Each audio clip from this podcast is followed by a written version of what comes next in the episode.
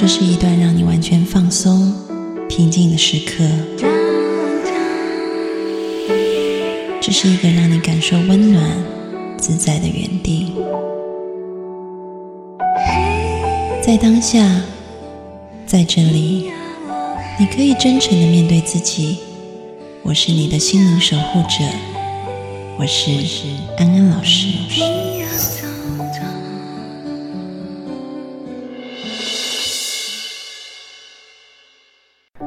Hello，各位听众朋友，大家好，我是安安老师，欢迎收听今天的节目。这一集节目呢，我们要延续上一集，继续跟法兰谈天说地，去聊聊他那九十岁的长辈，以及我们家六十岁的长辈，死了都要爱。这是什么样的心理状态，才会让他演变成现在他他这样子，到了九十岁还在不停的。想要找爱情的这样子的哦心理，那后来我们就聊到了，刚刚安安有说，就是他的那个长辈，就是从小就是生长在一个可能他的父母亲没有呃，应该要主要陪伴他，但是却没有的一个状态。对，就是我补充一下，我家的那个长辈呢，他其实从小生长的那个环境就是。嗯，因为他的母亲很早就离世，他就跟父亲一起住。然后他的父亲呢，也是工作非常忙碌，所以他基本上都就是一个人待在家里面。所以其他家族的长辈去看他的时候，都说这个孩子很可怜，都想要把他带回到呃大家族里面去生活。嗯，因为大家族里面有很多人会陪伴他，会照顾他。那个我们家是在南部有一个大家庭。但是呢，这个长辈就跟随他的爸爸在北部很孤单的生活。这个长辈他不愿意回到南部去，就在他小时候，他不愿意回去，因为他觉得他的妈妈好像就留在他北部的家里面了。虽然他妈妈已经走了，但是他要守住那个家，他要守住不常回家的爸爸。所以其实他的内在是真的很需要爱的。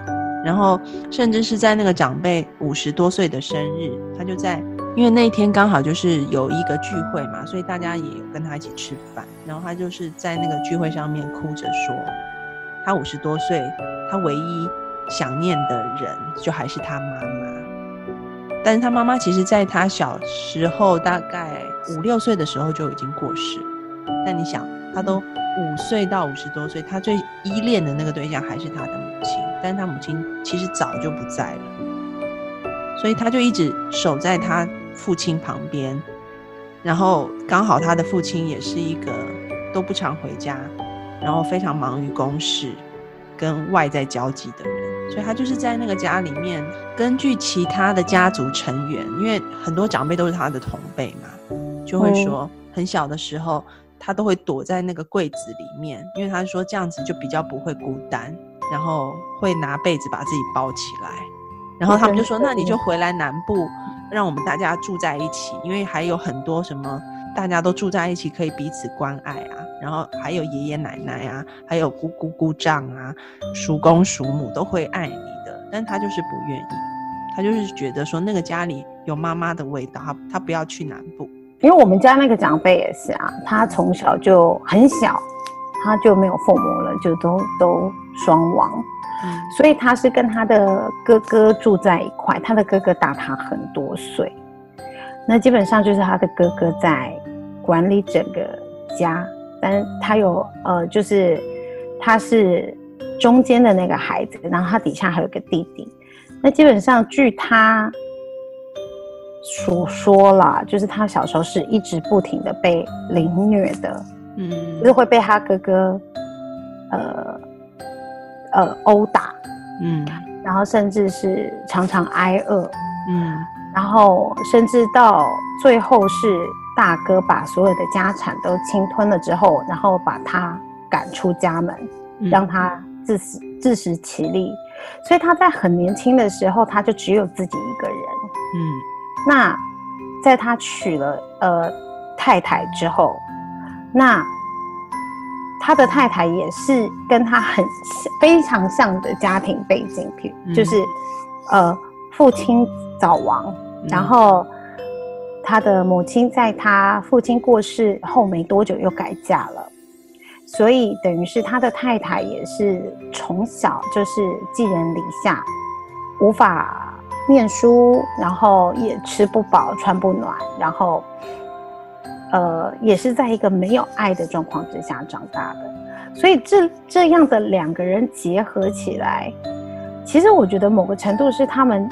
想要逃离原生的家庭的那种，呃，不幸，嗯，可是其实他们结合之后，他们都不懂怎么去爱对方，对，嗯，他们都不懂，所以他们的婚姻也不好，那他们都不爱自己的孩子，嗯嗯，对，他的太太是疼男孩的，但不疼女孩，嗯，是比较传统的，呃呃，亚洲呃东方人的。的观念就重男轻女嘛，这个长辈呢，其实他就是一个，他是完全不爱老婆、不爱小孩的，可能就生这么多个，就是因为他很爱，就是找太太 做一些生孩子的事，才生这么多个。可是到最后，他太太满足不了他了，他就一直往外，然后加上他年轻的时候其实是长得不错的，那后来他也就是有一些。累积了一些财富，就等于是他在经济上也不是什么大问题的时候，他就是专心的在外面外遇。那直到他太太死去之后，他他也他也觉得他自己也终于更能在外面，呃，开始大玩特玩了。那个时候就呃玩的更夸张，到现在九十岁了还在告白看护这件事情，就是让我觉得嗯老当益壮。可是。那可能对方也不会理他，对不对？但有可能会图他的钱什么之类的。那我说不一定，只不过我会有点疑惑的是，为什么他心态会这样？他为什么可以不爱自己的孩子？即便他都快死了，他还是不爱他自己的孩子。嗯，但是你你的长辈还会悔悟，他是完全不悔悟。嗯，他满脑子还是想说，我要我要活下来，因为我还要在。就是他还是想要追求更多的爱，就是不停的追，追到死为止。没有啊，其实跟我家的长辈很像啊，就是他们一直很渴望爱，但是又没有爱的能力。他就是不对他没办法把爱自己孩子，你的长辈也是啊。嗯，他也不爱他的妻子啊，前妻到处去爱别人。哦，前妻跟妻子都有，对，对他都不爱，他就他最爱的是自己。他最爱的是他自己。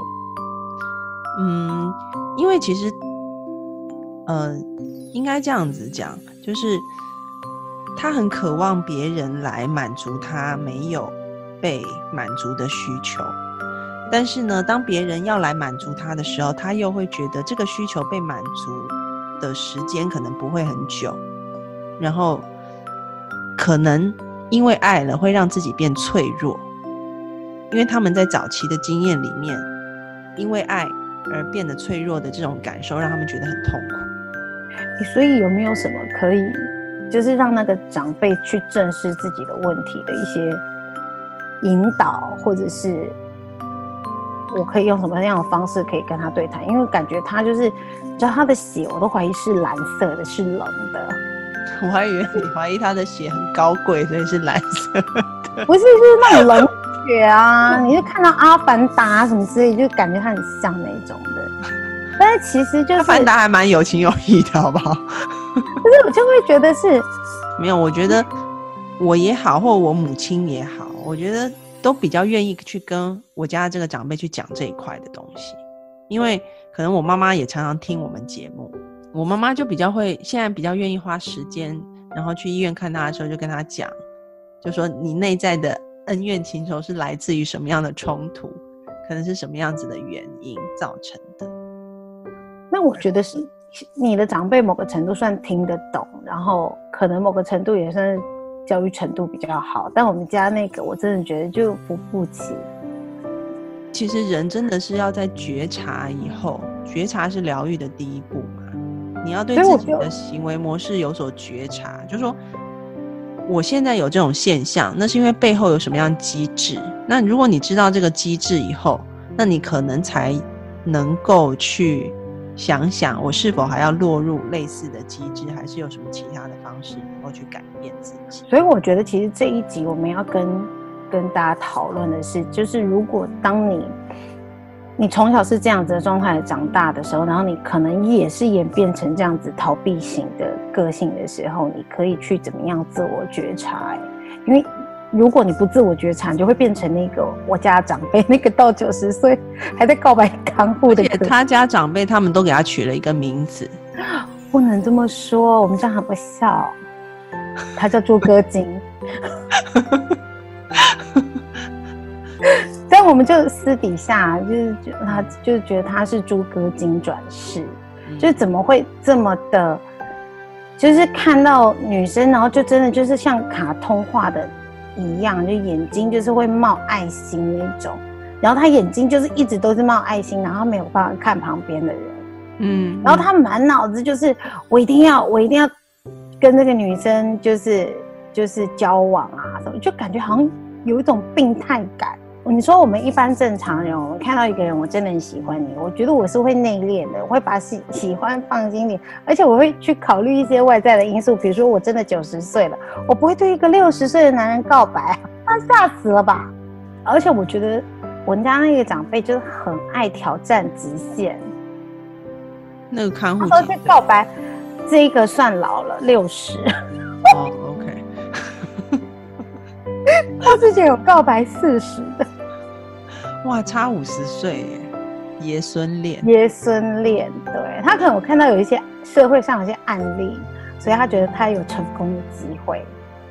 所以其实你看，你家的长辈可能因为没有办法觉察，所以自始至终都始终如一嘛。对啊。我家的长辈有一点觉察以后，就是他会在 大难临头的时候 稍作悔悟，这样。然后之后等就是有稍稍平稳之后，又固态复萌这样子。哎，你想啊，就是这个世界运作法则其实是个物理法则，就是我们以前都学过物理，就是东西是有一个惯性的。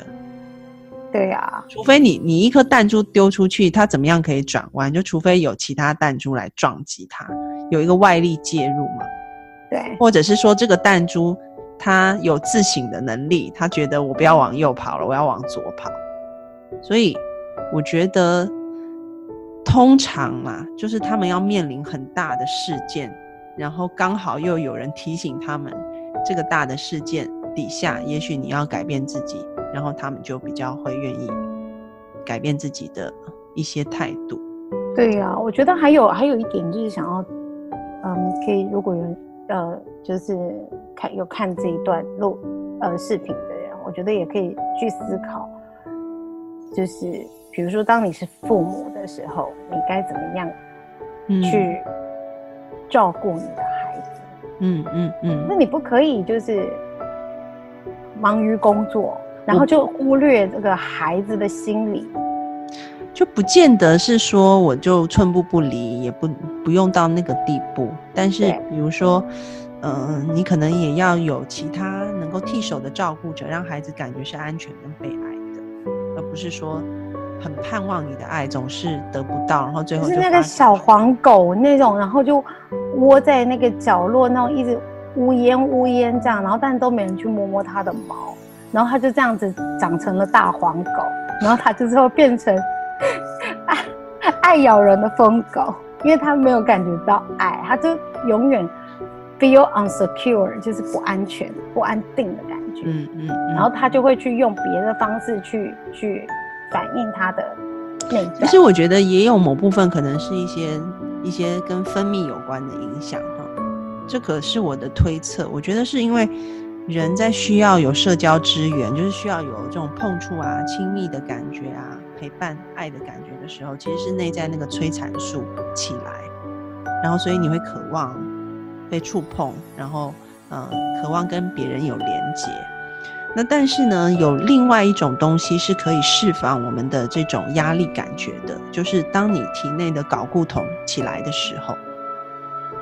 所以我觉得也有可能是因为家和我家长辈可能就是因为那个催产素的部分一直没有办法提高。可是他，我觉得他睾固酮应该超标吧？就是身体里需要一些东西来帮助他舒缓掉那种压力的感受。所以其实他一直去烈焰找爱，就是他在减压。对，跟提高他们愉悦的感受，那可能他就只能用睾固酮的提升来帮助他满足这一块。睾固酮跟催产素对我们人来说都是需要的，但是呢，它在男女身上可能运作机制就会有些许的不同。比如说在女生身上的话，当我们有压力的感觉，那我们遇到催产素啊提高以后，我们压力的感觉会减少。嗯哼，那对于男生来说，催产素的提高，他可能压力的感觉不会减少那么多，但是呢，他会有一种满足的、愉悦的、开心的感觉。嗯，那睾固酮的话，就男女是相反。比如说，对女生来说，有睾固酮，就像我们有性欲的时候，你会有一种会觉得说哇很嗨这样子。那但是对于男生来说，搞不同起来的时候，对他们来说是一种压力的释放。所以这这件事情在性行为里面，你也可以看出来。比如说，男生可能对他们来说，射精是一种压力的啊释放，就是一定要这样子做，他们才会觉得啊释放了。嗯。但对我们来说，那个性行为的过程其实是很嗨的、很开心的。就对女性来说，嗯。那结束以后呢，两个人抚摸、拥抱，其实性行为结束以后，那催产素会大量的分泌，所以我们女性就会渴望拥抱，跟男生黏在一起。嗯，我们会觉得那个时候是最放松的，嗯，对。但是男生的放松已经在前面射精的那一刻已经放松完了，因为他睾固酮已经整个上去了，嗯。所以后面的拥抱对男生来说，可能如果他是比较呃贴心的暖男型的，他也会觉得这样的拥抱对他来讲是一种可以带来一种开心的满足的，对。但是对女生来说，那是一种放松的，嗯，不一样的感受，嗯。所以我觉得可能，有可能你的长辈，我们家的长辈都是催产素那一块一直没有办法跟人家建立稳定的、深入的、长久的关系，所以就只能一直靠 搞骨头。因为我妈跟我说过，她说男人有三种，就分三种，就是高渣、低渣，还有无渣。你是什么慢磨机吧？果汁？对啊，差不多慢磨机这样子。但有些就是低渣的男生，你慢慢就是女生呢，就像一台慢磨机一样，然后你慢慢磨磨磨磨，有可能把这个男的磨成无渣。但是如果你这个孩子不太会，这个慢磨机的品牌不太好，就不太会磨的话，它依旧是高渣。你是说类似像甘蔗汁那样，就是没没错 没错，全部都是渣。对，就是。怎么磨都滤不了的那一种，然后那我觉得我们两个长辈都是属于高渣男这样子。奉劝很多女性朋友啦，就是有很多女性朋友怀抱着母爱，想要去磨掉高渣男，想要成为他们最后一个女人。对，觉得除非你能力很强，我真的觉得要处对象之前，你要跟他就是聊一聊他的家庭，就他生长状况。嗯嗯嗯，就他是不是小时候？对他小时候是怎么长大的？嗯。然后，因为他其实都会影响到他后来的人格的发展，或者是他对爱情的观感是完全不一样。所以我觉得听我们节目有这个好处，就是赶快去学一学这种，就是心理监测，然后就是都会先去问一下：你小时候怎么长大的？啊哎呀，都当钥匙儿童啊，是不是？就是爸妈都不在家是吗？就这样，然后就聊完之后，就大概可以想象啊，应该可以分手了。因为你要揪心虐恋，你就要去找那种家庭从而不温暖的。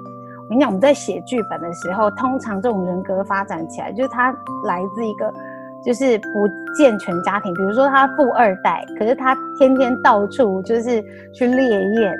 然后为什么会猎艳呢？啊，原来他爸爸也就是从小就是忙于工作，然后到处去找二妈、三妈、四妈之类的，然后让他从小就是，然后然后正房的妈妈又没有办法。团队要不要聘我做心理顾问啊？我可以帮你们想很多。你一直都是啊，要不然我天天跟你聊天的干嘛？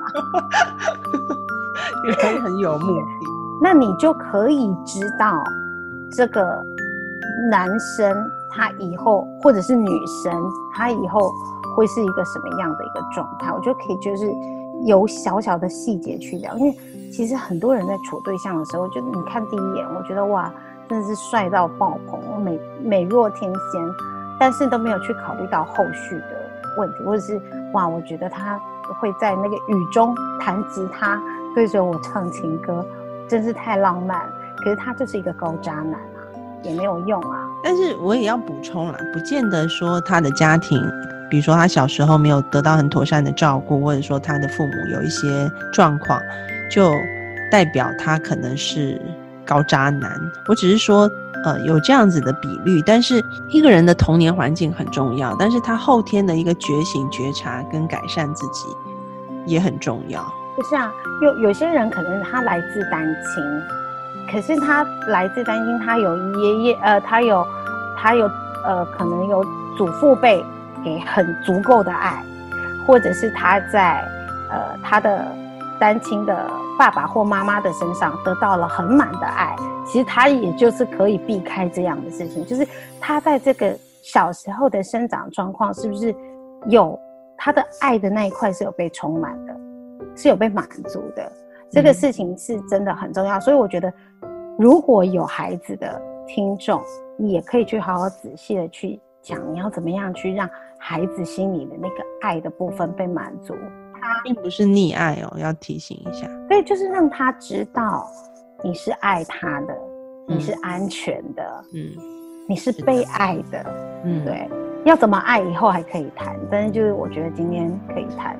以后还有机会，我们可以再继续聊。其实我觉得我们机会太多，因为我跟法兰，我们在两三天就会通一次电话，然后有非常多有趣的家族，有些很多不能讲的朋友的秘辛，我们都可以用代号啊。他在讲那个指压男，可以下一次讲。好，来讲指压男的故事。好，今天谢谢法兰，我们下次见喽，拜拜。